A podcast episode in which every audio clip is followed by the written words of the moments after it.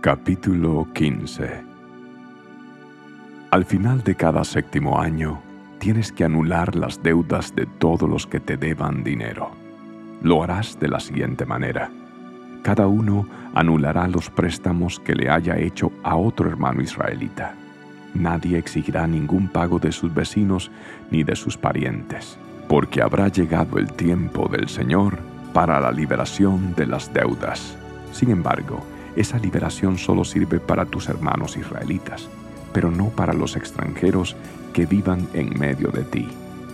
No deberá haber pobres en medio de ti, porque el Señor tu Dios te bendecirá en abundancia en la tierra que te da como preciada posesión. Recibirás esa bendición si te aseguras de obedecer los mandatos del Señor tu Dios que te entregó hoy. El Señor tu Dios te bendecirá tal como lo prometió. Prestarás dinero a muchas naciones, pero tú nunca tendrás necesidad de pedirles prestado. Tú gobernarás a muchas naciones, pero ellas no te gobernarán a ti. Pero si hubiera israelitas pobres en tus ciudades cuando llegues a la tierra que el Señor tu Dios te da, no seas insensible ni tacaño con ellos.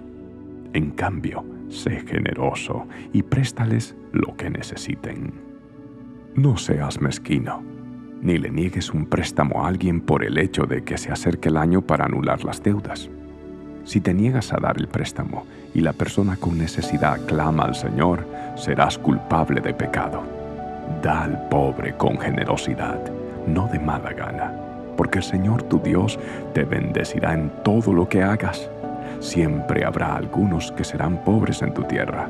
Por eso te ordeno que compartas tus bienes generosamente con ellos y también con otros israelitas que pasen necesidad. Si tu hermano hebreo, hombre o mujer, se vende a ti como siervo y te sirve por seis años, al séptimo año deberás dejarlo en libertad. Cuando liberes a un siervo varón, no lo despidas con las manos vacías Sé generoso con él y regálale como despedida algo de tus rebaños, de tus granos y de tus vinos. Dale parte de la abundante riqueza con la que el Señor tu Dios te haya bendecido.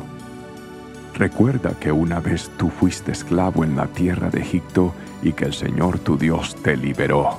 Por esa razón te doy este mandato. Pero supongamos que tu siervo dice, no te dejaré porque se ha encariñado contigo y con tu familia y le ha ido bien en tu casa. En ese caso, toma un punzón y perfórale el óvulo de la oreja contra la puerta, entonces será tu siervo por el resto de su vida. Haz lo mismo con tus siervas. No pienses que liberar a tus siervos es una gran pérdida. Recuerda que durante seis años te brindaron un servicio que vale el doble del salario de un obrero contratado, y el Señor tu Dios te bendecirá en todo lo que hagas. Tienes que separar para el Señor tu Dios los primeros machos que nazcan de las crías de tus rebaños y manadas. No uses la primera cría de tu manada para trabajar el campo, ni trasquiles la primera cría de tu rebaño en cambio, te comerás esos animales con tu familia cada año en la presencia del Señor tu Dios en el lugar que Él elija.